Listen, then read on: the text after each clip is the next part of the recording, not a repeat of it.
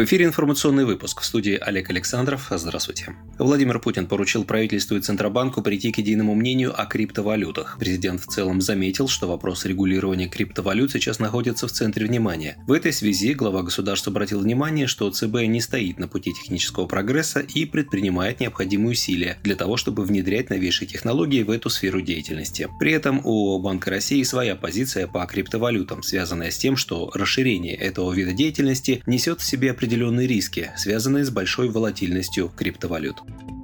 Роскосмос выступил за международное регулирование добычи космических ресурсов. Международное сообщество должно разработать юридически обязывающий документ, который будет регулировать разработку космических ресурсов в коммерческих целях. Об этом заявили ТАСС в пресс-службе Роскосмоса в преддверии 55-летия с момента подписания договора о принципах деятельности государств по исследованию и использованию космического пространства, включая Луну и другие небесные тела. Такой документ, убеждены в госкорпорации, обеспечит применение международного права к такой деятельности деятельности.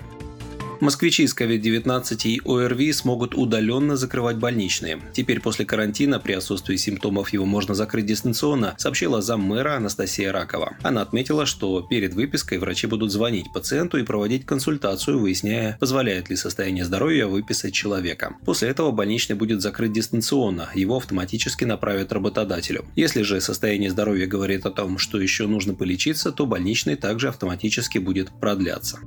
Курс евро на Мосбирже превысил 90 рублей. Рубль усиливает падение. Евро уже по 90 рублей, доллар превысил 80 рублей. На фоне рисков геополитики следует из данных московской биржи. Мировые цены на нефть ускорили рост до 2% после выхода статистики о запасах в США. При этом стоимость мартовского фьючерса на нефть марки Brent поднялась выше 90 долларов за баррель, впервые с 13 октября 2014 года. Об этом свидетельствуют данные торгов.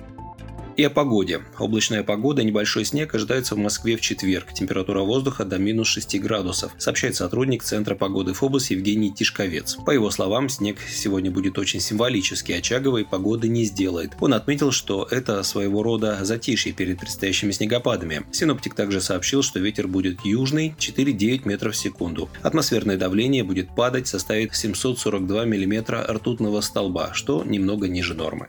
На этом у меня все. Вы слушали новости. Оставайтесь на Справедливом радио. Будьте в курсе событий.